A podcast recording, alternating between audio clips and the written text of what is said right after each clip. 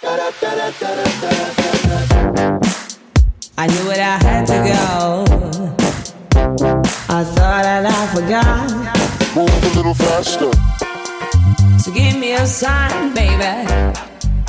Alors bonjour à tous et à toutes, je vous souhaite la bienvenue dans ce dixième épisode du Podcastologue, le podcast consacré à l'industrie du podcast, à ce qui s'y passe, aux innovations au matériel et évidemment à celles et ceux qui en font. Mon nom est Stéphane Berthomé et aujourd'hui je suis en entrevue avec Cédric Bécoq qui est directeur des contenus chez Acast. Donc vous vous en doutez, on va parler contenu, on va parler de Acast, on va parler du marché et on va parler un peu de ce qui s'y passe et de ce qui pourrait peut-être s'y passer à l'avenir si euh, Cédric veut nous ouvrir sa boîte magique de, de lecture de l'avenir. Bonjour Cédric. Bonjour Stéphane, comment ça va? Ça va très bien. Écoute, je suis, je suis ravi de te retrouver sur, sur cet épisode du Podcastologue. Euh, tu fais partie d'une des deux équipes euh, francophones euh, en pointe dans l'hébergement de, de, de podcasts. Je veux nommer Acast et, et Ocha. alors, on n'ira pas sur le terrain de la concurrence et tout ça, mais j'aimerais quand même commencer par ce que tu nous places un petit peu dans le marché, la position de Acast par rapport justement à, à l'écosystème de l'hébergement euh, francophone de préférence. Eh ben, eh ben très bien. Donc, euh, j'espère que tous les, tout le monde est bien accroché sur euh, tous ces bons détails techniques de l'écosystème du podcast francophone. Mais on est là pour, on est là pour renseigner des gens qui font du podcast, qui, qui s'intéressent au marché. Et écoute, c'est quand même l'hébergement, c'est le pivot de, de, de, de, la production et de la diffusion de podcasts. Donc euh, vous êtes vraiment euh, de plus en plus au centre de tout ce qui se fait. Mais en fait c'est marrant parce que, alors une petite, anecdote, euh, la, la semaine dernière, j'étais passé à France Inter sur euh, Zoom Zoom Zen pour parler de podcast, très grand public, un autre discours et tout ça. Mais du coup, ce qui était intéressant, c'est que pour préparer, il me disait oui, parce que l'hébergement, c'est super nouveau en fait. Euh, dans dans l'univers, tu as des contenus sur le web. J'étais à genre, mais vraiment, vous vous rendez pas compte, tous vos sites web, l'intégralité de ce qui est fait en HTML depuis 90, 92, c'est hébergé quelque part, quoi.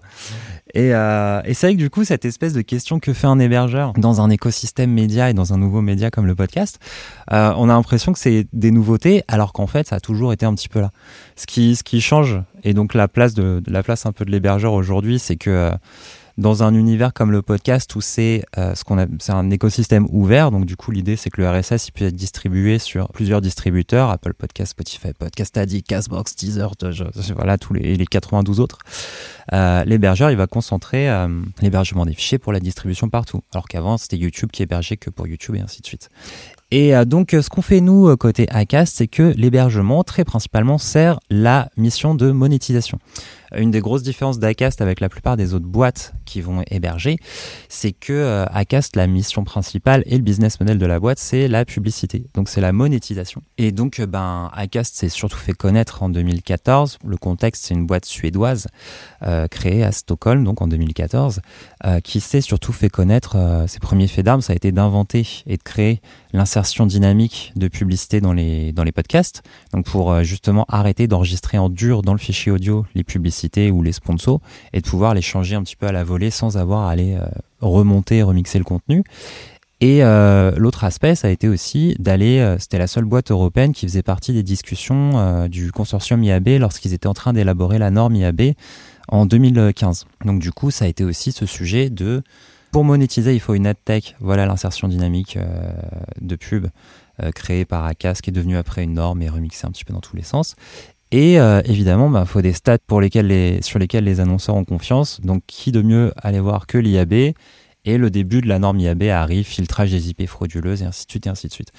Et euh, donc, bah, pour continuer cette mission de monétisation, et pour bien soutenir la tech, euh, ce que sont dit aussi les, les, premiers devs et ingénieurs de Acast, c'est que le mieux, c'est aussi d'héberger les fichiers. Comme ça, tu as l'intégralité des paramètres pour pouvoir derrière bien travailler ton insertion dynamique et pour pouvoir aussi travailler des choses comme le capping, le fait de pouvoir retrouver les utilisateurs pour qu'au bout de, je sais pas, trois écoutes par semaine, ils aient plus cette publicité-là.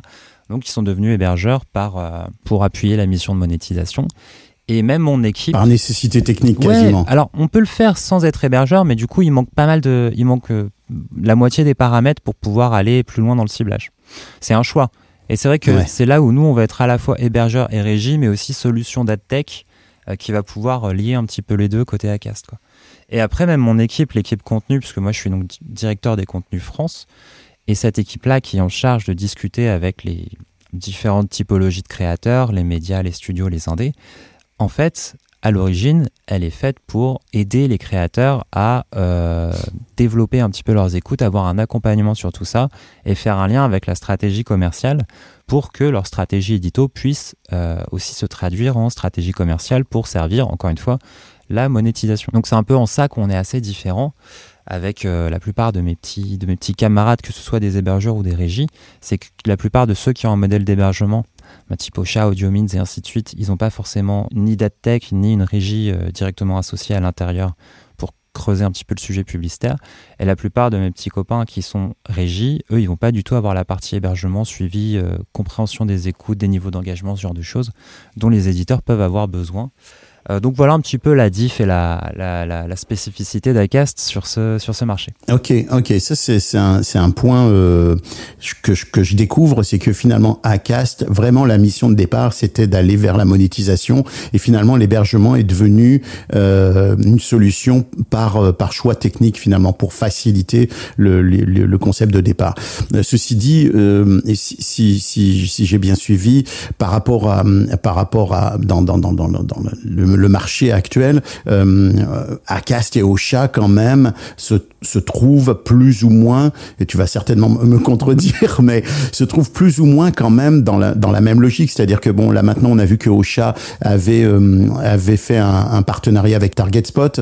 Donc, euh, eux aussi, ils jouent, ils jouent de plus en plus dans la question de la monétisation. Puis on comprend que la monétisation est un, est un enjeu très important et que les méthodes de monétisation vont changer aussi. Comme tu le disais, au départ, on modifiait les fichiers pour euh, insérer finalement une publicité, ce qui se fait encore aujourd'hui, le, le, la, la, une annonce de l'animateur, de l'animatrice directement dans le contenu, mais il y a la publicité dynamique maintenant qui intervient soit en pré-roll, soit en mid-roll, soit en post-roll, qui est finalement, faut l'expliquer aux gens parce que j'ai l'impression que tout le monde, quand je parle avec des gens, tout le monde n'a pas le, la fine compréhension de comment ça marche. Mais bah tiens, explique-le nous comment comment ça marche en, en, gros cette cette insertion dynamique là, sans entrer dans les détails techniques, mais c'est c'est un flot de publicités qui sont qui sont sélectionnés, qui vont rentrer. Est-ce qu'il y a de la géolocalisation systématiquement, etc. Alors oui, euh, pour plein d'éléments. Comment ça se oh, putain, expliquer l'insertion dynamique sans avoir un petit tableau pour faire oui. des dessins.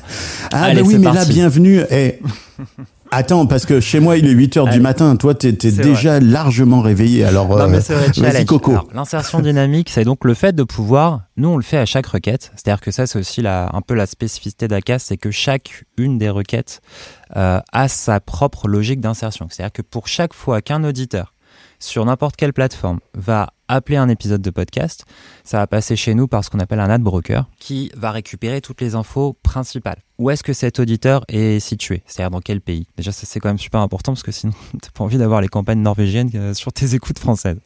Donc, dans quel pays il est situé? Quel podcast il est en train d'écouter? Quel épisode? Cet épisode, il a été publié à quelle date? Ça, ça peut aussi... Euh, ça, fait partie des paramètres. Il est quelle heure de la journée? Potentiellement, il est effectivement dans quel département et ainsi de suite.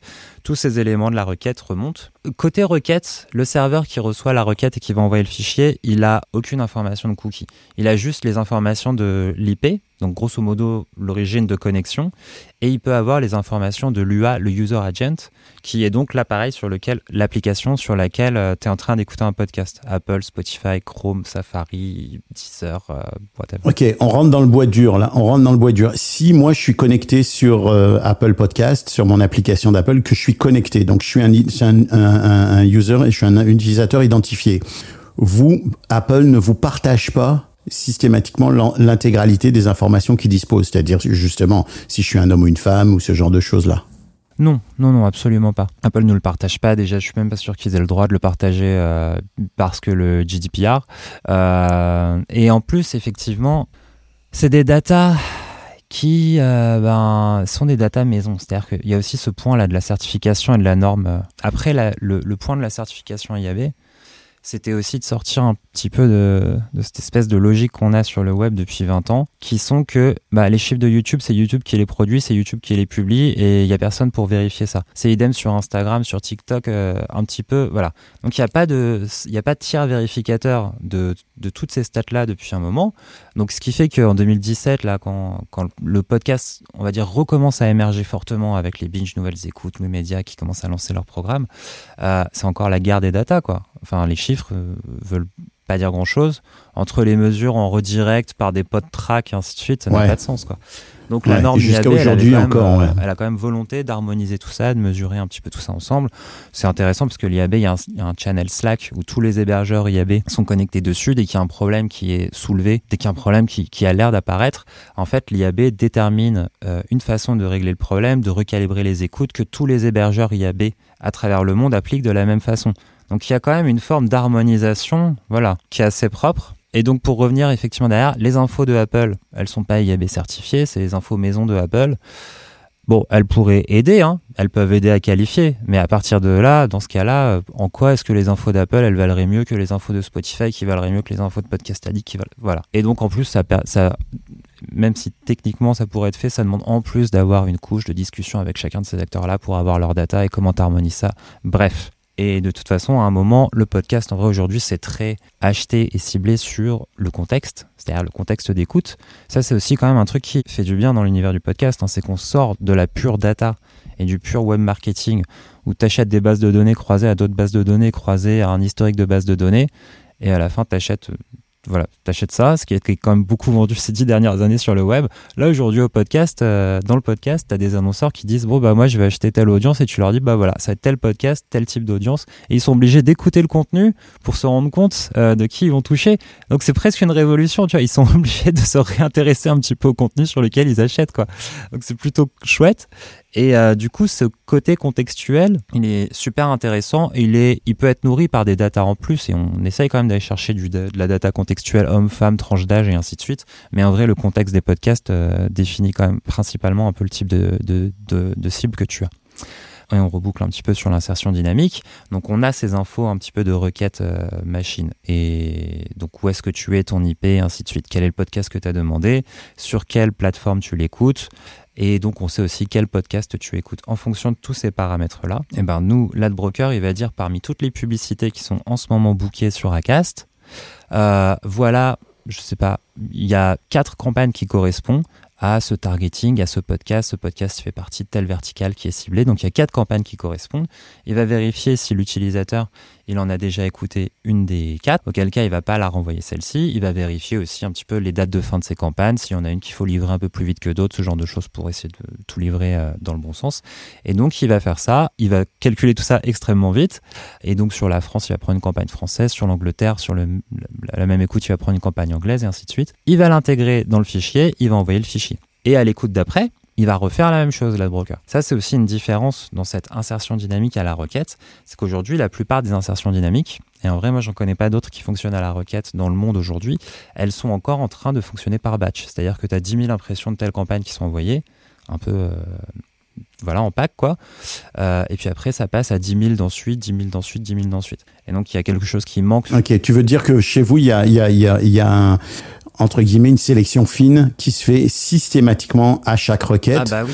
Euh, la, Cette la finesse. question, ouais, la question qui me vient par rapport à ça, c'est euh, quelle est la marge pour le, le, le, le producteur ou le créateur, créatrice de contenu euh, de, de sélection? Est-ce que moi, par exemple, en tant que en tant que créateur du, du podcastologue, je euh, je ne veux pas que des publicités su, de, soient euh, sur le sur les voitures soient dans mon podcast. Est-ce que j'ai la possibilité de sélectionner des marchés que je ne veux pas euh, en, en termes de publicité euh, liés à mon contenu? Est-ce que c'est possible ça? Ouais, absolument. Ça fait partie justement aussi des critères que va prendre en compte euh, le fameux Adbroker, l'outil qui, choisit quelles campagnes vont passer. C'est que chaque podcast euh, sur Acast peut mettre en place sa blocklist. Donc cette blocklist, elle se base sur ce qu'on appelle les, catégories IAB. Donc c'est des catégories de, de, de, de type de messages publicitaires euh, qui vont être associés à chaque campagne sur le web, que ce soit du display, du programmatique, de l'audio, de la vidéo et ainsi de suite. Donc il y a 24, me semble-t-il, catégories euh, généralistes auto, santé, sport, culture, euh, d'autres trucs, gouvernement, des choses comme ça. Et derrière ces catégories généralistes, il y a une trentaine, une quarantaine, voire une soixantaine parfois de sous-catégories. Donc par exemple dans bagnole, dans auto, motive, il va y avoir euh, tous les véhicules euh, à énergie fossile par exemple. C'est une sous-catégorie. Donc ça veut dire que potentiellement tu as un podcast euh, qui parle d'écologie ou de transition écologique. En fait, t'es pas spécialement contre les bagnoles, mais juste contre les bagnoles à énergie fossile. Donc tu vas accepter dans cette blocklist tu vas accepter que les voitures, que les catégories de pub sur les véhicules électriques, par exemple. Ou alors, t'aimes bien la bouffe, mais tu veux pas euh, de euh, fast-food. Donc là, tu vires tout ce qui peut être fast-food, euh, pizza, euh, des trucs comme ça. Et donc ça, ça permet automatiquement, voilà, de, de ne pas laisser passer des, des catégories de campagne ou des sous-catégories de campagne sur ton, sur ton podcast. Ouais, puis c'est quand même, ça semble quand même assez fin aussi du côté utilisateur, en tout cas du côté euh, créateur, producteur. Donc ça, c'est une bonne chose. Euh, L'autre question qui me vient par rapport à tout ça, c'est euh, le, le- les gains. Combien on gagne Combien ces, campagnes-là, elles, sont financées à quelle hauteur? Ça, dépend. Les tickets d'investissement ou les tickets d'entrée, les tickets d'investissement dans le podcast, ils sont encore, ils sont encore légers par rapport au marché de la vidéo ou même par rapport au marché de la radio traditionnelle. Parce que mine de rien, c'est encore un, c'est encore un média euh, émergent pour la plupart des annonceurs. Euh, après, ce qui est intéressant, c'est que le nombre d'annonceurs qui se mettent au podcast et les budgets investis dans le podcast grimpent et euh, sont, il y a des évolutions de l'ordre de 50-60% chaque année euh, depuis, en tout cas depuis 2019 en France, depuis ce qu'on voit, quoi, y compris pendant le Covid. Donc là, juste, attends, je veux juste préciser. Donc, tu, vous, vous constatez une augmentation de 50 à 60 des investissements pub chaque année. Ah oui, ouais. Ah ouais, c'est phénoménal quand Oui, même. Et même pendant le même pendant le Covid, bah on est alors en fait on est aussi sur un média où je pense qu'il y a beaucoup d'annonceurs qui d'annonceurs ou d'agences qui, qui rattrapent aussi un petit peu le, le train. hein. C'est-à-dire qu'il y a eu des grosses phases et des moments il y a quelques années où il y avait beaucoup d'écoutes, beaucoup de choses qui se mettaient en place et où les annonceurs étaient encore un peu frileux. Euh, et d'ailleurs, c'est marrant parce qu'au début d'Acast, en vrai, la plupart, beaucoup des annonceurs et des agences médias, ils nous demandaient euh, des titres euh, connus, tu vois. Ils voulaient être rassurés, quoi. Ils voulaient euh, investir sur euh, des gens qui étaient euh, soit connus, qui étaient safe, soit des titres de presse un peu traditionnels qui, dont ils avaient l'habitude de travailler avec. Euh, Quelque chose qui ressemblait à ce qu'ils connaissaient oui, déjà. tout à fait. Et donc nous, il y a eu un gros gros travail d'évangélisation côté euh, ACAS puisque on a quand même cette mission un peu principale de défendre aussi le podcast natif. Et on a fait un gros boulot pour les amener à euh, aller investir ailleurs, aller écouter d'autres choses, aller tester un petit peu des nouvelles oreilles et des choses un peu plus engagées, un peu plus engagées et engageantes du coup. Et ça, ça a été un gros boulot qu'ils ont apprécié et sur lesquels ils nous ont pas mal suivis. Et tu vois, c'est- con, hein, mais un podcast comme Les couilles sur la table, où il y a couilles en plein milieu du titre, en 2019, c'était extrêmement difficile à positionner auprès d'annonceurs. Enfin, nous, on le positionnait, mais eux, ils étaient là, je peux pas proposer ça à mon client, vous êtes fous. et aujourd'hui, euh, c'est aujourd'hui c'est pas tout l'inverse, mais aujourd'hui, effectivement, c'est des choses qui sont rentrées dans les, dans les normes d'achat, quoi. Que le fait que les podcasts soient euh, parfois un peu punk, que ça puisse ressembler un peu à de la radio libre, et que c'est l'inverse de ce qu'on peut trouver parfois en médias traditionnels, c'est quelque chose qui les attire. Et il y a un point aussi, c'est que là, il y a pas mal de gens en agence média qui écoutent des podcasts, surtout chez les plus jeunes, et qui du coup en fait sont eux-mêmes, euh, en fait sont eux-mêmes aussi euh, générateurs d'idées. Il y, a, il y a de plus en plus cette population-là euh, de consommateurs de podcasts qui est un petit peu aux commandes dans les agences et qui et qui pousse aussi un petit peu plus le curseur vers le podcast.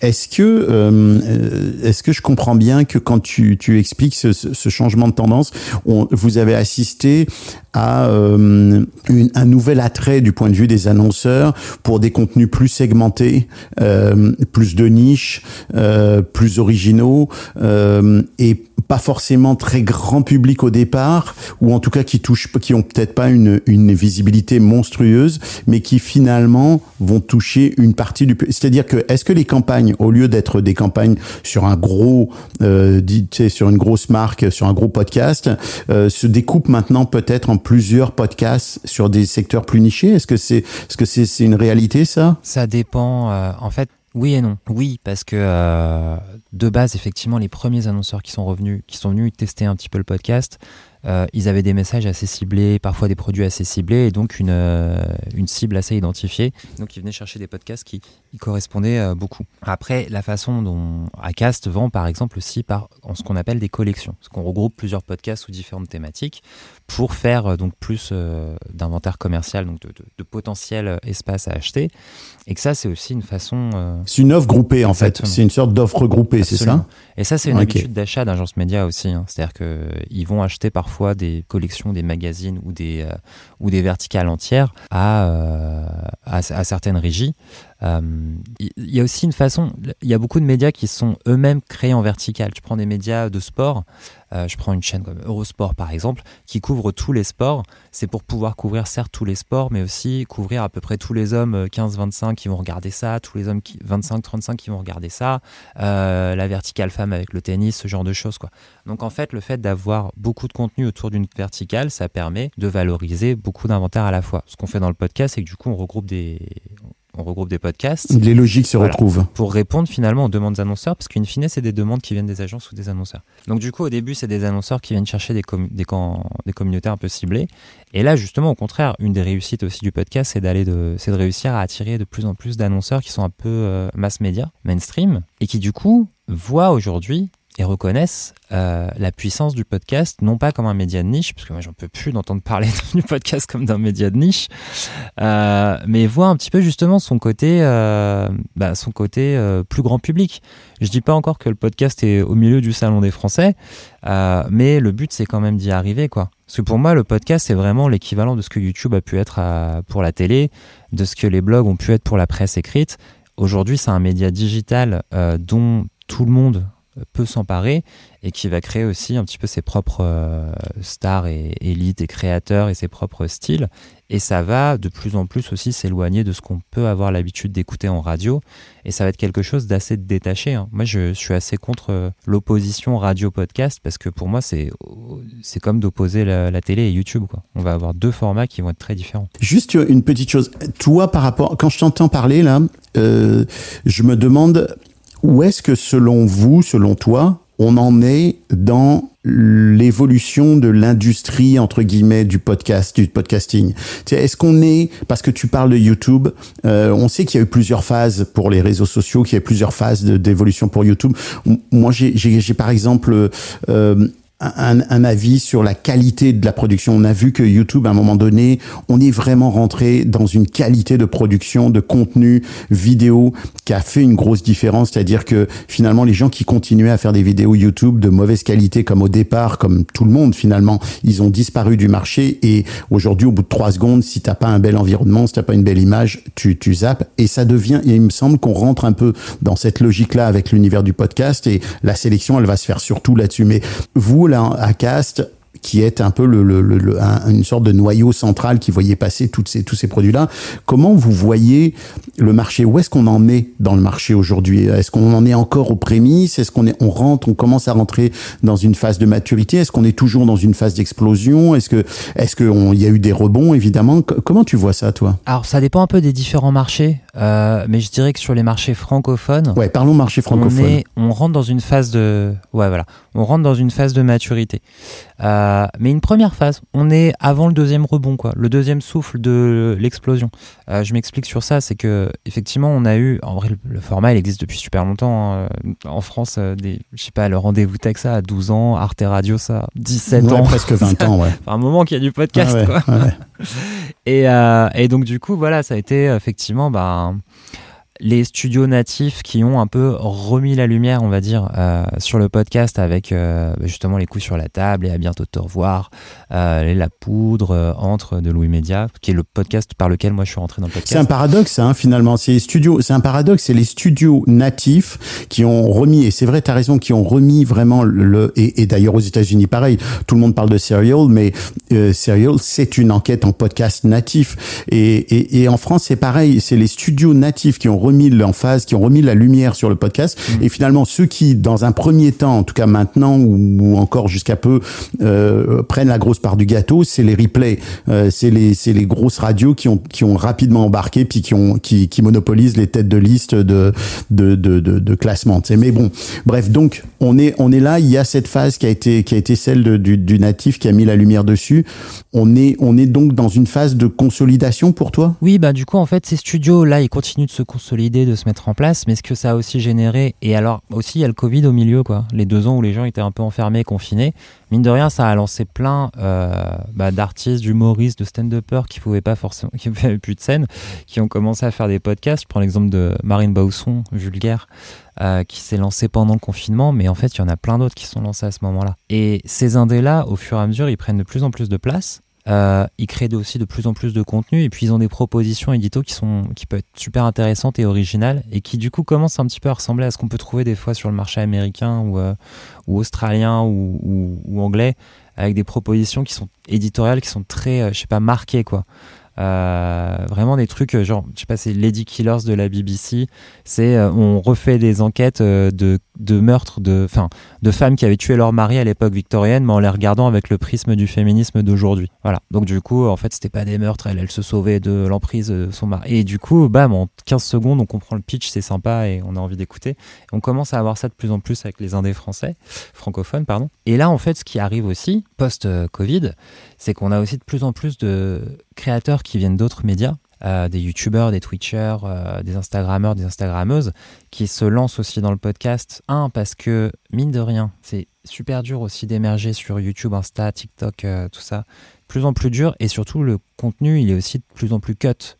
Parce que certes, la qualité de la prod sur YouTube a monté, mais en fait, c'est aussi vachement plus dur d'émerger avec des vidéos qui peuvent être longues. Là, il y a aussi ce rythme YouTube qui est très cut. euh, Ouais. Les vidéos font 2 minutes 30. euh, qui est très saccadé, euh, qui est très ouais. euh, très dynamique. il- faut être dans la dynamique. Il faut ouais ouais ouais ouais, ouais je comprends. la- Puis il y a aussi t'es aussi à la merci de YouTube. T'es aussi à la merci d'un diffuseur qui gère à la fois tes stats, à la fois ta diffusion et à la fois ta rémunération. Donc c'est quand même beaucoup. Je veux dire, euh, les gens Absolument. sur YouTube euh, prennent des risques. Euh, si si YouTube décide que ta vidéo va pas être monétisée, euh, tu peux perdre une énorme partie de ton bénéfice quand tu es un Bah, YouTuber ou une YouTubeuse. C'est ce qui est arrivé à plein de YouTubeurs. C'est pour ça qu'il y a aussi plein de YouTubeurs qui s'intéressent au podcast de près en ce moment. C'est de se dire, euh, je mets pas tous mes œufs dans le même panier. Il s'était déjà intéressé à Twitch, il, il commence à s'intéresser à TikTok et du coup, dans le même élan, il regarde aussi ce qui se passe du côté du podcast, histoire que si un jour effectivement Google décide de sabrer les revenus ou de changer euh, l'algorithme ou de dire bon bah ça y est dès que vous dites dès que vous dites putain maintenant vous êtes démonétisé mal barré en France euh, et ben du coup au moins ils ont quand même euh, d'autres trucs sur lesquels s'appuyer après je pense pas que YouTube va devenir aussi euh, va, va, va complètement péter un câble et appliquer ce genre de choses hein. on voit sur le sur l'affaire des gros mots ils sont quand même revenus en, en arrière super vite en disant on va faire une exception pour la France c'est sympa les mecs Ouais. mais bon eux-mêmes savent C'est ça l'exception française. Le, le croissant et les insultes. Ouais, ouais. Et euh, non, mais du coup, effectivement, quand même, le podcast, ça les intéresse pour euh, ouais, pas être euh, menotté à une plateforme. Donc, eux, c'est. Ceci dit, YouTube, euh, ceci dit, YouTube s'intéresse aussi au podcast. Hein. Ceci dit, YouTube, tu as vu une initiative de YouTube sur, euh, et on dirait qu'ils veulent euh, développer l'audio finalement, qu'ils veulent commencer à différencier la, la vidéo de, de, de l'audio, et on dirait qu'ils qu'ils qu'ils ont un intérêt pour accueillir de- du, du véritable podcast audio. Parce que moi, il y a rien de plus, il y a rien qui me rend plus fou que d'entendre parler de podcast quand il s'agit de vidéos euh, de gens qui discutent entre eux, ce que je ne méprise pas du tout, mais c'est pour moi, c'est pas du podcasting, c'est de la, du vidcast ou appelle ça comme tu veux. L'interview filmée. Euh, euh, ouais, ouais, je suis d'accord. Exact. Donc euh, bon, t'appelles ça comme tu veux, mais ça n'est pas du podcast. Le, le- bon, bref, on rentrera pas là-dedans parce que faut pas, faut pas me lancer sur le sujet. Mais donc, comme tu disais, YouTube, euh, les YouTubers qui viennent, qui après avoir été avoir été testés Twitch viennent. Donc ça, c'est est-ce que c'est vraiment une vague? Est-ce que c'est quelque chose qui est un mouvement qui qui est un- un- pas forcément important, mais qui, qui a quand même du, du sens pour pour pour pour l'univers du podcasting? Oui, c'est complètement une vague. C'est complètement, effectivement, là, un gros. Euh, un gros coup de, un gros coup de frais, ou en tout cas, un, ouais, non, une vraie nouvelle vague, même en termes de typologie de contenu, de façon d'approcher tout ça, euh, de, de têtes euh, aussi qui mettent en avant le podcast et de nouvelles oreilles, hein, parce qu'en fait, chaque nouveau créateur, ça c'est un point qui est super important aussi quand même, parce que et qui en fait mixe aussi sur, moi ma théorie c'est que je, je- on n'est pas concurrent avec Ocha, mais qu'on collabore justement pour euh, développer le podcast, quoi. Et euh, c'est qu'en fait, faut se rendre compte que la plupart des gens, en fait, ils n'ont pas encore écouté de podcast. Donc en fait, chaque nouveau créateur, et ça c'est un truc que je répète tout le temps aux créateurs du catalogue, c'est chaque nouveau créateur qui vient, et même si c'est sur le même sujet que vous, dites-vous qu'ils amènent aussi des nouvelles oreilles. Ils viennent avec leur communauté, ils viennent avec des nouvelles personnes qui écoutent pas de podcast, et en fait ces oreilles-là, elles vont peut-être venir écouter le vôtre. Parce qu'en fait, si tu passionné d'un sujet et que tu sur, euh, dans l'univers du podcast, dans le meilleur des cas, il y a trois podcasts qui parlent de ton sujet préféré. Dans le meilleur des cas, ils postent chacun une fois par semaine. Donc ça veut dire que dans le meilleur des cas, le truc dont tu es passionné, tu trois contenus de 20 minutes, on va dire, à te mettre sous la dent par semaine. Franchement, il y a de la place, quoi. En fait, il y a encore beaucoup de place. Si tu vas sur YouTube, il y a 3 millions de contenus euh, sur euh, le moindre micro-sujet euh, en podcast. En fait, il- on manque encore de contenu, hein, simplement. Je, je suis content de t'entendre dire ça parce qu'il y a eu une vague d'articles récents qui, qui, bon, pour moi, sont complètement biaisés, puis sont des articles qui sont des pièges à clics sur euh, ah, il y a eu 80% de podcasts en moins en 2022 par rapport à 2020, etc. Bon, ok, on a compris euh, ce qui s'était passé. Arrêtez de Ouais, nous rabâcher ouais. des conneries, mais euh, y a, je suis content de t'entendre dire ça parce que euh, ce que ça veut dire, c'est qu'il n'y a pas non plus trop de podcasts parce que ça, c'est quelque chose qu'on entend beaucoup ces derniers temps. Ah. Il y a trop de podcasts, il y a trop de contenu audio. Bah, quand tu vois le nombre de livres que qu'on qu'on peut consulter sur la planète déjà, euh, ça, ça- ça- ça- et puis, puis, comme tu dis sur YouTube. Donc pour toi, il y en a pas trop. Moi, j'ai un peu l'image de, tu sais, c'est un peu euh, pour pour moi tout est collaboratif, c'est-à-dire que euh, il y a un peu l'image de est-ce que entre choisir d'aller faire tes courses, tes commissions dans une rue où tu as une quinzaine de, de commerces et choisir d'aller faire tes commissions dans une rue où tu as un seul commerce, qu'est-ce que tu vas choisir? Moi, je vais aller dans la rue où j'ai la possibilité de rentrer dans une vingtaine de magasins différents, de regarder des trucs, de comparer, de me promener. Bon, bah c'est un peu pareil. Si si tu as une offre qui comporte euh, Et en plus, 36 solutions différentes, bah tu et vas en plus ta rue, pardon. Bah, vas-y, vas-y, vas-y. En plus, ta rue avec tes 15 magasins, comme il y en a 15, ils vont tous essayer de proposer des trucs un peu plus cool. C'est bénéfique. Au fond, tout ça, c'est très bénéfique. Euh, là, là, pour l'instant, on est loin d'être euh, d'être à la saturation. Tu tu me le confirmes. Ah, bah oui, absolument. Mais vraiment, en fait, j'avoue, sur la même vague d'articles récents sur. euh, alors, l'un des pires, je crois que c'était vraiment un article américain qui était là, 2022, c'est l'année de la mort du podcast avec une pierre tombale sur le truc. J'étais là.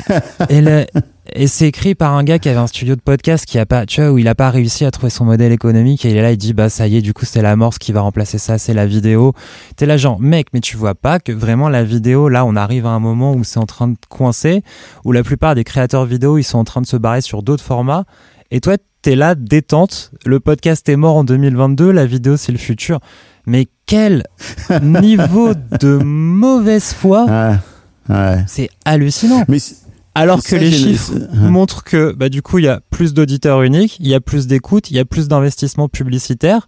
Euh, alors effectivement il y a deux trois gros trucs et il y a deux trois grosses bulles du podcast qui éclatent, hein. des achats à plusieurs millions qui n'avaient pas de sens il y a trois ans, qui n'ont toujours pas plus de sens aujourd'hui et sauf que maintenant tout le monde le voit. Euh, oui, bah, ça ça s'est arrêté, mais ça ça n'aurait pas dû commencer. Ouais, c'est ça. Ben, Il y a des gens qui sont de mauvaise foi, clairement. Tu sais, je veux dire, on- là, on est rentré dans une phase où euh, on fait des articles sur le podcast, comme on fait des articles sur Netflix, comme on fait des articles sur les people, etc.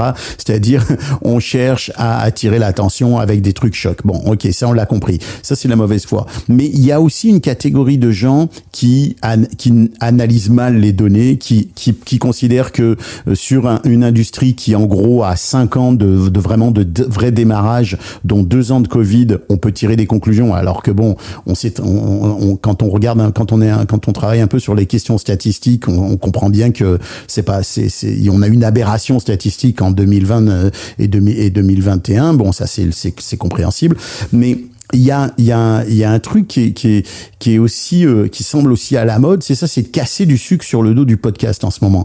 Je sais pas si, tu alors que comme tu dis, tous les indicateurs sont au vert, à part peut-être un ou deux petits indicateurs, euh, mais et, et en- encore une fois, faut pas confondre la stratégie de Spotify qui, dans un élan de, tu sais, dans une dans une vision très à l'américaine de, on va s'acheter une grosse portion du marché en achetant des gros noms et on va se positionné comme ça a investi des millions de dollars, qui se sont rendus compte après que c'était pas la bonne stratégie. Donc, faut pas confondre la stratégie d'une boîte avec la vie d'un marché. Euh, Spotify, c'est pas le marché du Exactement. podcast, surtout pas le marché francophone, par exemple. Et en même temps, euh, en fait, la stratégie de Spotify, elle a été aussi super payante pour leur niveau d'action. C'est-à-dire que les actions de Spotify, elles ont pris beaucoup d'argent pendant ces moments d'annonce du podcast. Donc effectivement, c'est des investissements qui sont peut-être euh, qui sont peut-être trop gros et qui, à mon avis, tu vois, on peut se dire ça n'avait aucun sens. Sauf qu'en fait, derrière, ça a payé en termes d'action. Donc en fait, la boîte, ça se trouve, elle est là genre, eh ben non, c'était très bien pour Ouais. nous. Bon, maintenant que c'est un peu plus compliqué en termes d'action pour tout le marché de la tech, et bah du coup des décisions sont prises et ces décisions c'est bah du coup de détacher un peu du lest. Mais euh, effectivement ils sont payés des trucs de luxe pour que ce fa- ça fasse un splash un peu partout en termes de, de RP. Bah il faut l'analyser comme c'était un très joli coup RP, bravo. Euh, mais effectivement c'est pas, faut pas l'analyser comme ah bon bah vu que eux ils Ouais, arrêtent, ça veut dire que le podcast c'est terminé. C'est pas un indicateur. C'est, c'est, c'est- ça fait du bien, ça fait du bien de le, le- de le rappeler aussi. Euh, re- je voudrais qu'on en termine avec la question de, de, la, de, la, de la monétisation. Ju- juste euh, une dernière question sur le sur ce sujet-là, là, sur le, le, le sujet de la monétisation. Quand on fait monétiser son podcast par Acast, euh, à quoi on peut s'attendre en termes de marché? Est-ce que on peut s'attendre à une rémunération égale aux, aux autres hébergeurs? Et par rapport aussi aux autres euh, réseaux qui diffusent du contenu comme YouTube, Twitch et autres Où est-ce que ça se place la rémunération de, de la monétisation d'un Eh ben, podcast? alors sur la partie un petit peu des prix de vente, le podcast c'est quand même un format qui est assez euh, qui est assez cher, c'est-à-dire où les, les, les, les- les prix des, des spots audio par exemple en podcast sont trois fois plus hauts que ce qu'on peut acheter sur des services de streaming. Ils vont être plus gros, plus hauts que de la vidéo sur YouTube. Et ça c'est juste pour les spots audio. Dès qu'on commence à rentrer sur des formats un peu plus d'influence comme les host trade ou les sponsoring, on appelle ça les sponsors aussi. euh, là on est sur des prix qui peuvent être 10 fois, 12 fois, 15 fois, 20 fois plus hauts que euh, des formats audio en streaming ou de la vidéo sur YouTube. Après, évidemment, ce qui change, c'est les niveaux d'écoute. C'est qu'évidemment, sur YouTube, euh, bah, le, niveau de vue, le nombre de vues, il est souvent aussi 10 fois, voire 15 fois plus haut que ce qui existe en podcast. Alors, on peut revenir sur la façon dont c'est mesuré et donc, du coup, que veulent vraiment dire aussi ces chiffres et euh, pourquoi, du coup, c'est intéressant et important d'avoir un tiers certificateur. Mais bon. Euh, donc, c'est, il est là un petit peu l'équilibre du podcast aujourd'hui. C'est que en soi, à 1000 écoutes ou à 1000 vues, on va dire, le podcast est beaucoup plus rémunérateur, mais vraiment genre de l'ordre de 3-4 fois plus rémunérateur qu'un YouTube. Sauf que un YouTube aujourd'hui bien utilisé bien installé, ça fait euh, 20, 30, 40 fois plus euh, de vues. Donc il y a encore un vrai sujet autour de la découvrabilité du podcast, ce qui du coup, pour le coup, est l'un des est lié à son côté un peu euh, écosystème ouvert, très éclaté. C'est que si YouTube veut mettre en avant un créateur YouTube, ils le font. C'est pas aussi simple que ça, mais ils, ils- peuvent le faire. Euh, alors que si un créateur veut être mis en avant dans l'univers du podcast, il faut convaincre qui Apple Podcast, qui Spotify, qui Deezer. Et euh, Spotify, il fonctionne que en algorithmique. Et Apple Podcast, ils ont une sélection manuelle, mais c'est une fois tous les 15 jours. Et Deezer, bah, qui s'en occupe chez eux depuis, euh, depuis équipes podcast, il y en a un peu moins. Et Castbox, euh, ils sont basés où Euh, bah, Ils sont basés. Donc c'est un peu plus le bazar de réussir à avoir une communication un peu solide. Euh, mais par contre, quand ça marche, une fois que ça marche, ce qui est intéressant aussi dans cette comparaison avec les autres médias, c'est qu'une audience podcast, c'est quand même super fidèle. C'est-à-dire que certes, ça monte plus doucement, mais il n'y a pas cet effet zigzag qu'on peut avoir. si on sort 5 vidéos YouTube, on va avoir des résultats extrêmement différents en termes de nombre de vues, en fonction de l'algo et des mises en avant. En podcast, on sort 5 épisodes d'affilée. Grosso modo, ils vont tous prendre, normalement, si tout se passe bien, à peu près 10% de plus que l'épisode d'avant, entre 5 et 10%. Bon, eh ben, ça va pas nous faire effectivement un million d'un coup, mais par contre, euh, tant que la tendance monte, on finit par atteindre les 50 000, 100 000 écoutes par mois, euh, qui permettent euh, à ces niveaux-là de, de commencer très sérieusement à payer son loyer avec son podcast. Ce que j'entends dans ce que tu dis, c'est que un, il y a quand même une régularité dans la dans l'auditoire, donc il y a moins de, variabilité dans le revenu, même si il est pas forcément aussi important que sur YouTube. Ceci dit, j'ai un autre point que que j'ai entendu qui, qui qui doit certainement intéresser les, les auditeurs et auditrices, c'est que selon toi, une progression normale, correcte d'un podcast, c'est à peu près 10% de plus d'auditoire par mois, c'est ça? Ouais, Enfin par épisode. ça, ça dépend un peu la régularité et la façon dont les, dont les créateurs communiquent hein, sur leurs euh, épisodes. Et après, il peut toujours y avoir un épisode qui sort un petit peu du lot par son invité, par son traitement. Là, là. Mais effectivement, euh, normalement, si, si sur vos 20 derniers ou 10 derniers épisodes, vous n'avez pas gagné euh, on va dire autour de 5% par nouvel épisode normalement que ça devrait grimper un petit peu. Euh, Mais si c'est plutôt, plutôt rassurant. Non, mais c'est plutôt rassurant parce que les gens s'attendent, euh, gens s'attendent beaucoup à, tu sais, à, s'attendent à des explosions, puis à, à des, des, des, des montées en puissance rapides. Au fond, ça reste que le podcast, c'est, c'est encore un- une acquisition à la longue traîne. Euh, c'est vraiment euh, épisode après épisode que tu vas conquérir ton public. Par contre, ce que j'entends aussi, il est captif. Il est beaucoup plus captif qu'avec les autres réseaux. C'est ça? Mais après, effectivement, tu les conserves aussi, ils sont aussi beaucoup plus fidèles. Mais maintenant, un des points qui est super important, et ça c'est euh, quelque chose que je répète aussi à, euh, beaucoup aux, aux podcasteurs, c'est qu'il faut pas rester dans son coin. C'est-à-dire qu'un podcast, c'est pas fait pour euh, proposer une vision et aller voir des invités, c'est aussi fait pour aller chercher d'autres podcasteurs qui sont un peu dans le même... Et c'est pour ça que c'est important qu'il y en ait d'autres qui viennent, hein, c'est pour pouvoir former un peu ces guildes, aller voir les podcasteurs qui parlent un peu du même sujet que nous. Des communautés. Voilà, ouais. aller voir leur communauté, enregistrer, s'inviter entre soi, aller voir aussi juste des podcasteurs qu'on aime bien pour leur dire bah écoute nos deux sujets ils ont pas grand chose en commun mais peut-être si on discute on trouve un truc sympa à, à faire. Il y a quand même un truc qui caractérise les, les gens qui écoutent du podcast c'est que quand même globalement ils sont curieux. hein. C'est quand même un point qui est assez intéressant. On s'est rendu compte que c'était plus facile d'amener quelqu'un qui n'écoute pas du tout de sport. Ok, à tenter un podcast de sport plutôt que d'amener quelqu'un qui consomme beaucoup de contenu de sport en magazine à écouter un podcast de sport. C'est-à-dire qu'en fait, le format les intéresse, aller explorer d'autres sujets, c'est plus facile pour eux que des gens qui n'écouteraient pas de podcast et qui, du coup, même si on leur propose un podcast sur leur passion, ils vont pas forcément y aller. Donc cette curiosité, il faut l'exploiter, enfin l'exploiter. Faut l'utiliser. Oui, c'est ça. Faut pas avoir peur, en tout cas, d'aller creuser dedans. Et puis après, il y a aussi cet aspect un peu le relais réseaux sociaux. C'est-à-dire qu'en vrai, le format podcast, il existe, mais en fait, il existe aussi dans un tissu euh, médiatique qui est le web. Et du coup, lancer un compte Instagram, alors qui sur son podcast ou qui sur son, son nom personnel, ça dépend. hein, chacun a un peu sa, sa vision de la chose. Mais euh, d'utiliser effectivement les ressources Instagram pour aller chercher des nouvelles vues et des nouvelles, euh, des nouveaux yeux que c'est difficile d'aller chercher sur les applications de podcast parce qu'on maîtrise pas ce qu'elles mettent en avant. Donc faire ça, ne pas hésiter à se mettre un petit peu à la vidéo, à tenter des face cam, à regarder un petit peu ce qui se fait sur Insta en termes de communication de podcast et d'aller creuser ce truc-là, même si ça fait peur, même si on est timide, parce qu'en fait ça, ça permet d'aller chercher la découvrabilité qu'on n'a pas forcément dans l'univers des applications de podcast. Et il faut le faire, il faut le faire bien. Faites pas des trucs cheap ou en tout cas le moins possible. Euh, mais ça, ça paye énormément. Et ça, ça permet aussi, voilà, d'aller continuer à faire passer ce petit 5% à 10 et d'aller chercher toujours plus de contenu. Puis ça permet aussi de s'éclater un peu, quoi. Ce que, ce que je retiens, qui est quand même essentiel dans une stratégie de construction d'une audience, c'est que il est plus facile d'aller chercher un auditeur d'un autre podcast que de convertir des non-auditeurs à écouter son podcast. C'est, c'est, c'est, je simplifie ce que tu, ce que as dit, mais c'est ça. Donc, la promotion croisée, et là, bon, ça rejoint quelque chose qui, qui commence à être connu maintenant. La promotion croisée reste probablement l'une des meilleures façons d'aller acquérir de nouveaux auditeurs, plus que même les réseaux sociaux et autres.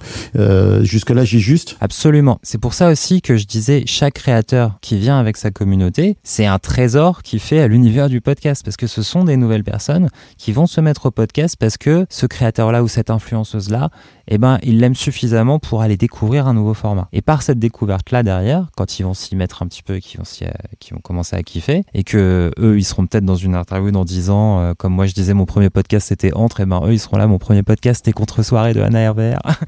et ben, et ben, ceux-là, au fur et à mesure, on les voit, ils écoutent d'autres podcasts qui sont un petit peu dans la même niche que ce qu'ils sont venus découvrir au début. Puis après, petit à petit, on les voit tenter une écoute euh, sur un podcast féministe d'un autre studio. Et on les voit commencer à aller, euh, à aller regarder un petit peu ce qui se passe, écouter ce qui se passe d'autre. Donc c'est pour ça que chaque nouvelle personne, encore une fois, aujourd'hui c'est pas c'est pas des concurrents, c'est des alliés potentiels. Et euh, du moment qu'on réussit à avoir un petit peu cet état d'esprit et de se dire en fait je suis pas là dans le podcast pour bosser tout seul, mais je vais aller chercher, je vais aller à la rencontre des autres gens. Et ben c'est là qu'on c'est là que ça fonctionne. C'est positif. Euh, parlons un peu de l'IAB parce que euh, t'en as, tu tu- t'en as parlé tout à l'heure. Euh, je, je, trouve que c'est un, un élément central en- euh, dont on parle pas beaucoup dans l'univers du podcasting, peut-être parce que il, il semble un peu com- complexe à comprendre, alors qu'en fait c'est tout simplement une norme qui est mise en place, qui est euh, qui est une norme qui concerne euh, euh, tous ceux qui tous ceux qui produisent du contenu et qui peuvent qui peuvent l'utiliser. Est-ce que euh, est-ce que tu penses que l'IAB va vraiment faire une différence euh, dans les dans les années à venir, euh, apporter vraiment un gros plus à l'industrie du podcast? Je pense oui, euh, parce que quand on regarde dans le passé, ça a quand même permis de planter des fondations. Alors c'est pas des fondations que le grand public comprend forcément. C'est-à-dire les écoutes de podcasts aujourd'hui, c'est un truc qui intéresse les podcasteurs, euh, les agences médias qui, qui intéressent le business du podcast. Mais en vrai, de la même façon que les études de médiamétrie sur la télé, ça intéressait pas le grand public, quoi. Euh, mais c'est important de savoir comment ça fonctionne quand tu travailles dans le, dans le milieu. Euh, donc du coup, l'IAB a quand même amené pas mal de fondations, parce que vraiment, moi, je me souviens de 2017 et le bazar avec les pod track et les trucs comme ça, et les redirects où tu pouvais juste afficher une page avec 50 redirects dessus et hop, t'avais 50 écoutes, euh, où t'avais pas de filtrage. Enfin bref. Ouais, mais ça faut le redire. Ça faut le redire quand vous recevez des courriels de Podkite, Podtrack, Pod machin. D'abord, regardez simplement deux courriels de deux compagnies qui vous donnent votre classement. Vous allez voir que vous avez des classements différents pour les mêmes semaines, pour les mêmes périodes. Donc déjà, c'est qu'il y a un problème. Et ensuite, effectivement, on comprend très bien que c'est fantaisiste. Donc la, la, la valeur ajoutée de l'IAB, c'est d'apporter des règles. Hein, c'est de mettre en place des règles. Exactement, tu as raison. On va re- peut-être redéfinir un petit peu euh, ce que fait l'IAB. Donc l'IAB, c'est le Internet Advertising Bureau qui existe depuis 24 ans et donc qui définit en fait les règles des formats publicitaires sur Internet. Donc à, la base, il certifie tout ce qui est format display, les, dimensions, les choses comme ça, les, les règles techniques des formats publicitaires. Et sur le podcast, donc ils ont travaillé depuis 2015. Ils ont commencé à élaborer cette norme qui n'est pas un truc sur lequel l'IAB allait euh, habituellement, mais cette norme d'écoute de podcast. Comment est-ce qu'on comptabilise une écoute? Et donc, ils ont fait un consortium, travaillé avec plusieurs hébergeurs, avec des missions de monétisation, donc comme Acast, Art19 euh, et d'autres américains que j'ai oubliés, euh, pour dire, OK, comment est-ce qu'on compte une écoute de podcast? Les trois grands éléments qui en sont sortis, c'est il faut que ce soit évidemment une écoute, euh, une écoute humaine. Comment est-ce qu'on prend une écoute humaine? On va filtrer de base tout ce qui est IP frauduleuse, spider, bots, tous les trucs un peu automatiques sur le web que l'IAB recense depuis euh, 20 ans. Donc tout ça, c'est filtré par, cette, euh, par la liste IAB. Puis deuxièmement, il faut qu'il y ait un minimum d'écoute. Et donc pour calculer ce minimum d'écoute, qui est environ de 60 secondes, l'IAB attend euh, que euh, suffisamment de, données du fichier soient téléchargées pour dire là ça a été ça a téléchargé suffisamment de fichiers. Donc ça veut dire que l'utilisateur il a passé au moins 60 secondes à écouter ce podcast. Donc là on va valider. Ce 60 secondes il est en droite ligne de l'univers du streaming euh, chez Spotify Deezer. Avant qu'une chanson soit comptée comme écoutée il se passe 30 secondes. On lance un stream on lance un- une musique et euh, donc il est compté comme lancé, mais c'est au bout de 30 secondes seulement que ça devient un stream écouté. Et donc après qu'il y a une comptabilité différente qui se met en place avec les maisons de disques. Euh, donc du coup, c'est ça qui est intéressant, c'est que finalement les outils de streaming, c'est- parmi ceux qui comptent le mieux le podcast parce qu'ils appliquent la même chose et qu'en streaming, comme ils payent pour ces contenus, ils n'ont pas tendance à surgonfler leurs chiffres. C'est intéressant. Ouais, ouais c'est intéressant. Et- Il y a un autre point aussi, c'est euh, c'est l'unicité de l'écoute. C'est-à-dire que si je me trompe pas, euh, il y a il y a donc euh, le, le, le, le fait que ce soit une véritable écoute et ça c'est très important parce que ça doit inciter les gens à ne pas faire appel aux au, au fermes à clic et autres et autres gens qui les qui vont leur écrire sur les sur les différents réseaux pour leur- pour leur proposer pour 10 euros euh, euh, 10 millions d'écoutes. J'exagère à peine. Euh, et d'une part et, et d'autre part, euh, donc il faut que ça soit humain, il faut que ça dure euh, en 60 secondes, puis c'est mesuré en, en, en téléchargement de contenu en fait. Euh, et le troisième point, c'est il faut que ça soit une écoute unique, c'est-à-dire que faut pas qu'il y ait une ré- faut pas que ça il y ait une récurrence trop. euh, je crois que c'est 24, c'est combien C'est 24 C'est heures 24 par heures le, le, même ouais, IP, le windowing, c'est-à-dire que le même IP, IPIA, IPUA, pardon, qui écoute un épisode, euh, même si elle l'écoute 140 fois en 24 heures, ça va être compté comme une seule écoute. Si, si tu commences un épisode de 2h30, euh, que tu commences le lundi et que tu le termines le mardi, ça va être compté une fois le lundi, une fois le mardi, s'il y a 24 heures qui sont passées.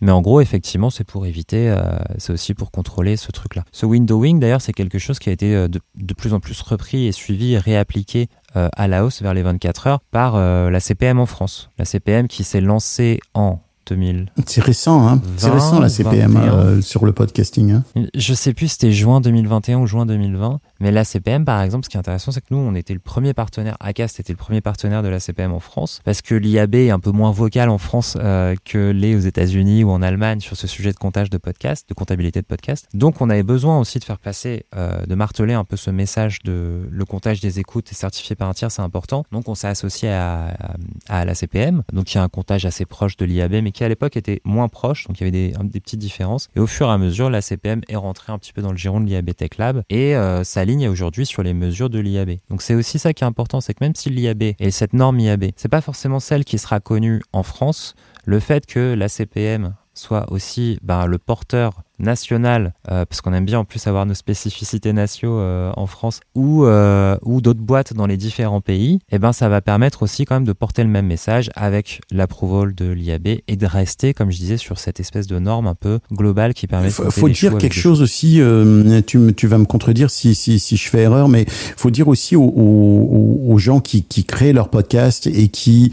sans être des professionnels, voudraient en tirer un revenu, voudraient le monétiser, que l'avantage d'aller chez des hébergeurs qui sont certifiés IAB ou qui offrent un, comptage euh, indépendant de, type IAB, c'est que tu peux, tu peux annoncer ces chiffres de façon euh, euh, assurée. C'est, c'est des chiffres qui vont être reconnus. Parce que la problématique finalement de, de tous ces classements ACPM et autres, c'est qu'il faut faire partie.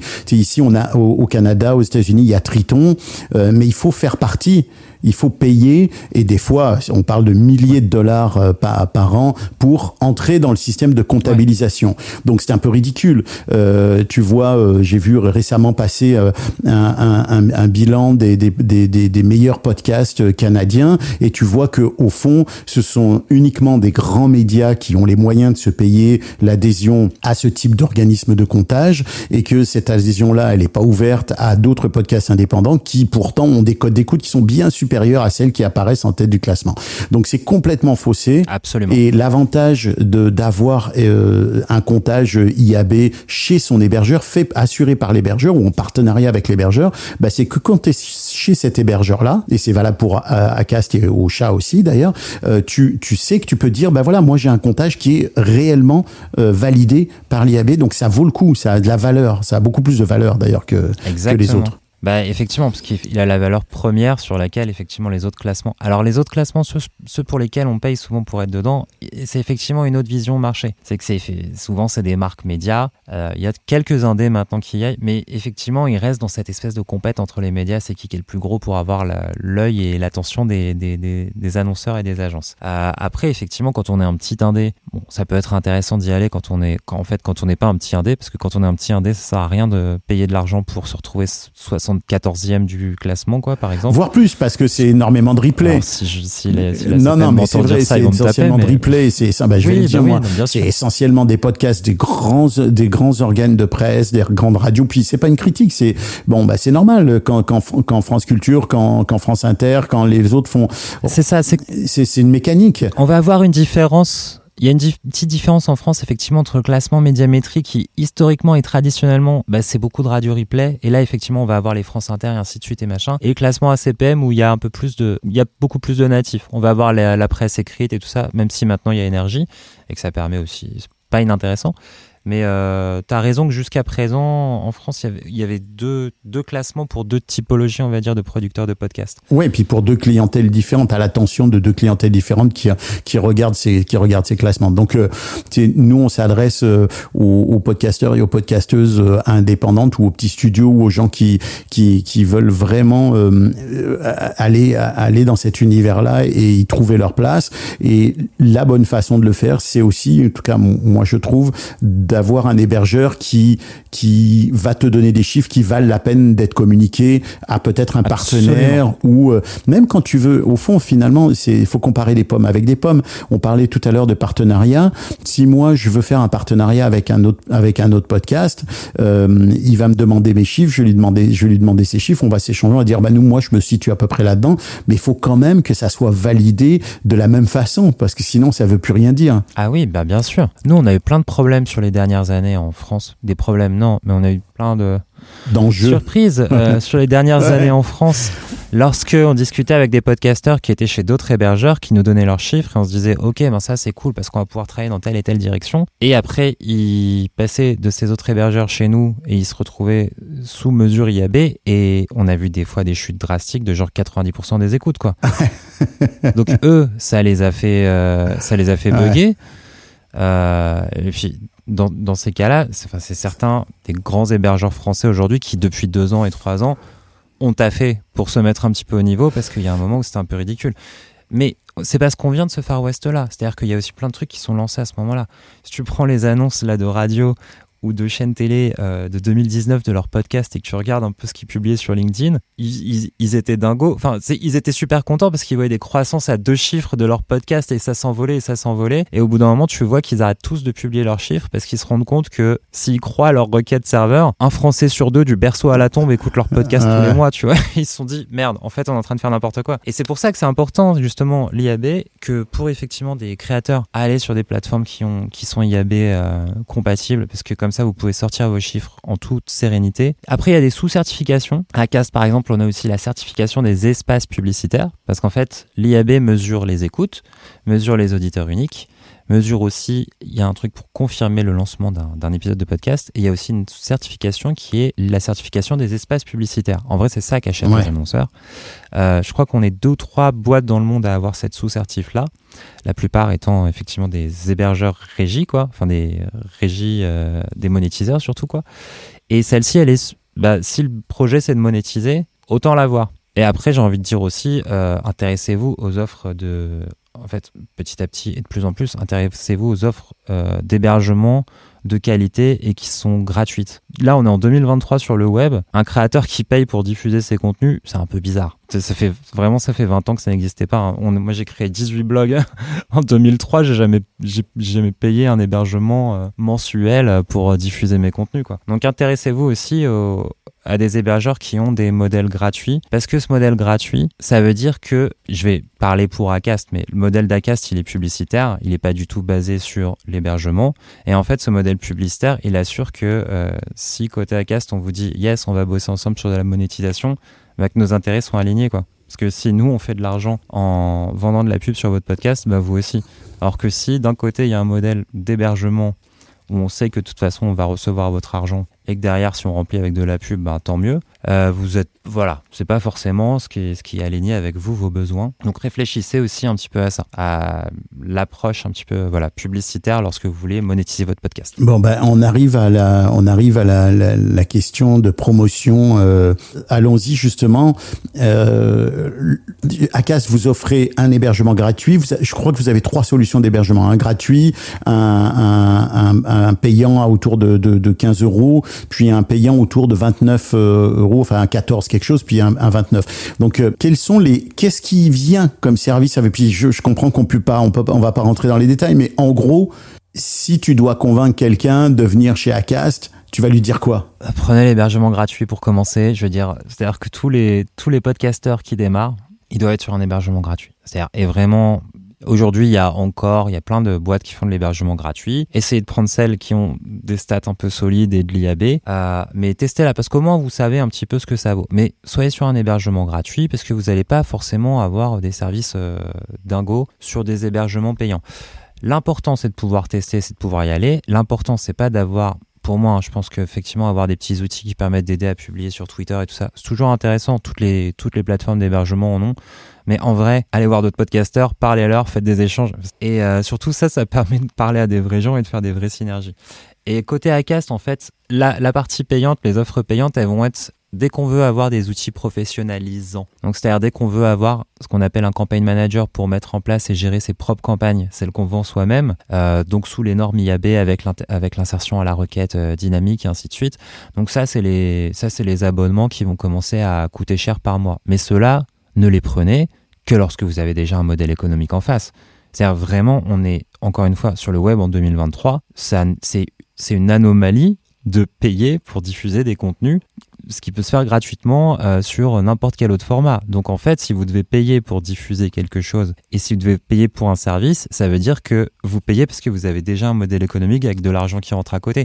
Pas forcément des sommes de dingo, hein, mais payez pas. je- Enfin voilà. Bon, là tu là tu prêches pour ta paro- euh, tu prêches pour ta paroisse parce que Non, je- euh, entre guillemets la non, c'est important Ouais, parce ouais. que même aux, même aux États-Unis et tout ça, il y a plein de services gratuits. hein.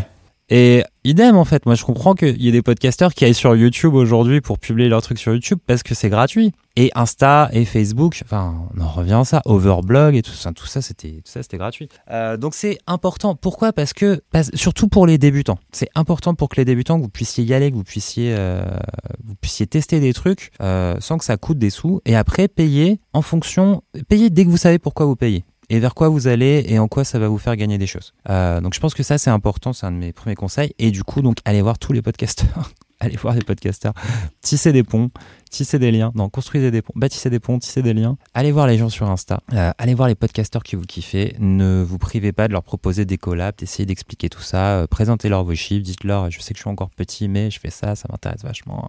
Soyez créatifs parce que c'est aussi sur ça que ça va se jouer au fur et à mesure. Et donc dans les services, dans les services que nous on va offrir, parce que c'était ça la question. Donc ça dans les services d'offres, euh, ça c'est l'offre, la partie gratuite et payante avec le campaign manager, tout ça, ça c'est l'offre euh, qu'on a à face publique. Après moi mon équipe, l'équipe contenu et l'équipe de la régie d'Acast, elle travaille sur euh, une autre une autre partie qui est ce qu'on appelle le réseau de créateurs Acast. Et donc là c'est euh, un réseau sur lequel on a un contrat avec chacun de- des créateurs ou des médias ou des studios pour travailler plutôt sur effectivement des stratégies très fines et plus fines d'analyse et de développement d'audience, euh, d'accompagnement sur des lancements sur lesquels on va aussi essayer de les aider à, à être mis en avant chez des Apple, chez des Amazon, chez des Spotify et ainsi de suite, euh, sur lesquels euh, stratégie, en termes de stratégie de monétisation, ça va être beaucoup plus avancé et on va bah, travailler ça de façon euh, beaucoup plus puissante. Après, ce réseau, au fur et à mesure, en fait, euh, bah, il demande aujourd'hui maintenant d'avoir un certain minimum d'écoute. C'est-à-dire qu'au fur et à mesure, entre 2019 et 2023, euh, effectivement, l'offre a changé, euh, la taille de ce réseau aussi, et qu'aujourd'hui, le but, c'est pas qu'il soit ouvert euh, forcément à tout le monde, mais qu'il soit ouvert à des podcasteurs sur, je sais pas, telle ou telle niche de contenu sur lesquels il y a potentiellement des demandes commerciales, mais il n'y a pas encore suffisamment de contenu. Ou alors sur des choses qui créativement ramènent un petit peu quelque chose, euh, amènent quelque chose un peu différent, sont différenciants. Euh, donc ce qu'on veut, c'est voilà, ce réseau de ce réseau aujourd'hui. Là, il n'y a pas de places qui sont ouvertes, ça va se rouvrir vers mai pour euh, reprendre un petit peu des gens dedans. Mais tous les gens qu'on fait rentrer maintenant dans ce dans ce réseau-là, on va avoir une stratégie euh, de développement commercial et ou de développement d'audience sur cela. Donc ça, c'est pas un truc qui est ouvert à tout le monde.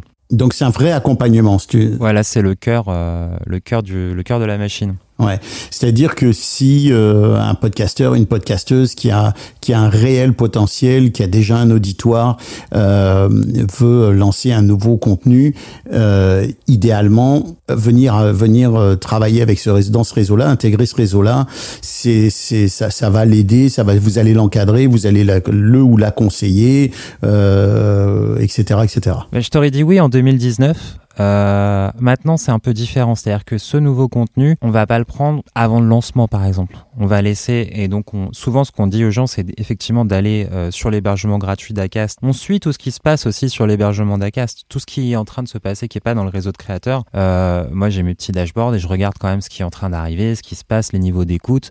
Et au bout d'un certain moment, nous-mêmes, on va aussi aller les, chercher. Souvent, c'est là qu'on va creuser justement les pour les nouvelles places qui s'ouvrent dans le réseau. Mais effectivement, aujourd'hui, sur quelqu'un qui se lance, eh ben, on va pas forcément tout de suite le faire entrer dans le réseau. On a quand même besoin, parce que sinon, sinon on peut passer de minuit à, à 23h59 tous les jours, y compris le week-end, à, passer des coups de fil et à accompagner des podcasteurs.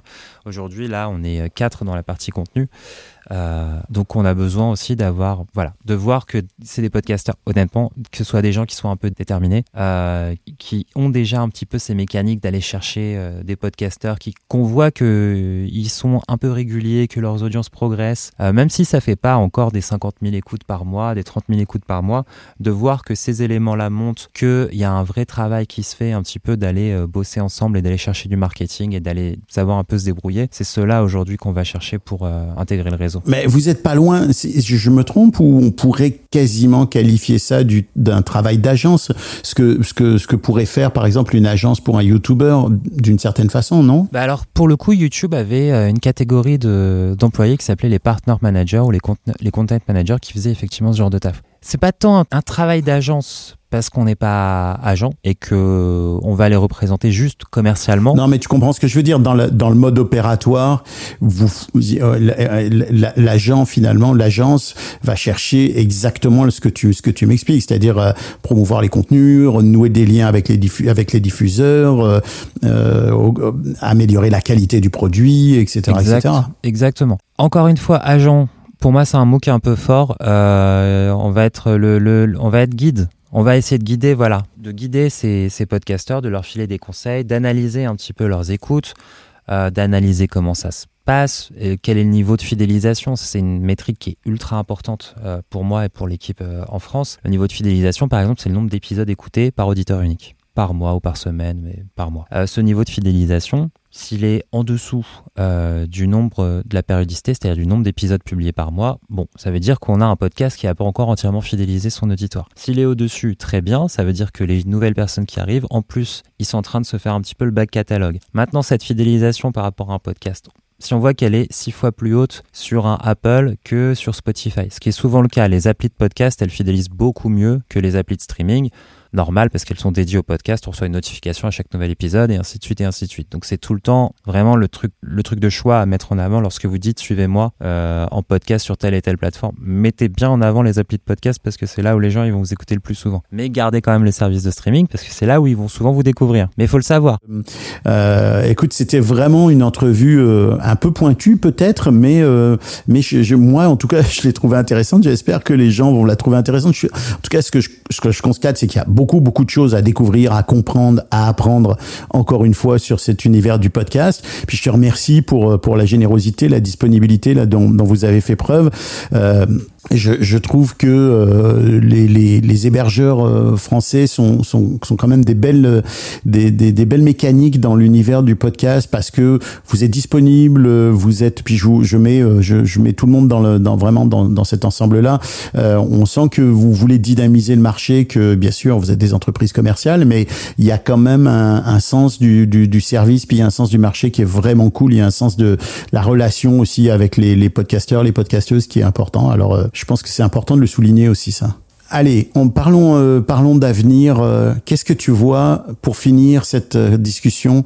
Comment tu vois l'avenir du, du, du podcasting euh, francophone Qu'est-ce qui va se passer selon selon toi dans les prochaines années? Je pense qu'on va continuer à beaucoup explorer et exploser euh, en fait les limites du podcast. On parlait là un petit peu de, de, de, limites techniques et effectivement de toutes les nouvelles choses qu'on pourrait faire avec des RSS dynamiques, des méta RSS, des fils agrégés, des choses comme ça. Ça, ça va effectivement, ça peut redynamiser ou, créer quelque chose en termes de conso et de découvrabilité des podcasts. Mais je pense qu'en fait là, ce qui va aussi surtout se passer et ce qui est intéressant avec la nouvelle vague un peu de créateurs, euh, justement des influenceurs, des gens qui viennent avec plein d'idées créatives et qui les ont déjà euh, sur d'autres médias, c'est qu'en fait ils changent aussi un petit peu le format. Ils changent les codes du podcast. Ils l'éloignent un petit peu de ce côté qui pouvait être un peu euh, élitiste euh, du podcast documentaire euh, ou du podcast enquête ou du podcast ultra engagé militant. Euh, ils viennent ramener un petit coup de mainstream et de frais et parfois juste en fait de vulgarisation. Et en termes de prod et de choses comme ça, il y a encore plein de trucs à explorer. Et je pense que là, effectivement, on est, on est, on est au début d'une deuxième vague de podcasts qui va être, qui va être super intéressante en termes de créativité. Et je pense que c'est sur ça que ça va se jouer aussi sur les années à venir. Euh, c'est que c'est les, les prochains niveaux d'écoute, à mon avis, ils vont être aussi très très très drivés par qu'est-ce qu'on amène un petit peu de neuf au, dans, la, dans la fête. Quoi. Exact. Alors écoute, on se souhaite que ce soit la fête encore pendant très longtemps. En tout cas, il y a, il y a plein de Ah, moi, j'en suis sûr. Bah oui, je le pense aussi. Je le pense aussi, et il y a, il y a plein de belles choses euh, qui viennent, euh, qui viennent pour les prochaines années. Alors, écoute, Cédric, euh, ça met fin à ce dixième épisode du podcastologue. Je te remercie vraiment d'avoir été, d'avoir été aussi dans le détail et aussi pointu sur certains des sujets. Euh, N'hésitez pas, vous, euh, auditeurs, auditrices, à me dire euh, et à écrire euh, en commentaire sur Apple Podcast et ailleurs, d'ailleurs, ce que ce que vous en avez pensé. Je vous rappelle que ce podcast est une Et mettez des commentaires. Mettez des commentaires. Oui, Mettez des commentaires. Mais Parce que oui, alors vas-y, vas-y. Ils- Parce que Apple, ce qu'ils aiment, ce qu'aiment cette plateforme pour euh, mettre en avant des contenus, c'est l'engagement. Donc ils aiment bien les étoiles. Mais en fait, le meilleur élément, c'est un commentaire. C'est-à-dire que même si vous mettez un commentaire si vous aimez pas le podcastologue, parce que ça va l'aider à être encore plus visible que si vous mettez une étoile. Donc, Moi, je préfère les commentaires. je préfère les commentaires qui aiment le podcastologue. Attention. Bien sûr. Alors, hey, on va finalement quand même fermer cette émission parce que euh, normalement on est dans un format d'une heure. Alors donc je vous remercie, je, je vous remercie de l'avoir écouté, Cédric. Je te remercie encore une fois. Avec plaisir. Euh, ce podcast, c'est une production GoScript Media. Il est réalisé par moi-même. La musique d'intro et d'outro euh, provient du catalogue euh, musical de BAM Music, notre partenaire. Et je, remercie, je remercie aussi notre autre partenaire, Eddie Sound. Et puis, quant à nous, ben, on se retrouve la semaine prochaine avec Bruno et Philippe pour l'épisode régulier, entre guillemets, où on parlera, comme vous le savez, de l'actualité et de toutes sortes d'autres choses que j'espère être passionnantes. Alors d'ici là, comme le vous le conseille Cédric de chez Acast, mettez des commentaires et des étoiles sur Apple Podcast et recommandez cet épisode à vos amis. Salut Cédric, bye bye. Merci tout le monde, merci Stéphane.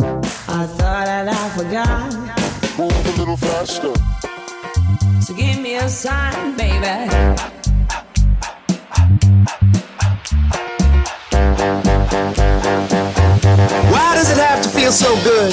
I knew it, I had to go. Move a little faster. I thought that I forgot. So give me a sign, baby. I wish that I could step inside. Move a little faster. Oh, why? Move a little faster. Move a little faster. I knew it, I had to go. Move a little faster. Step inside.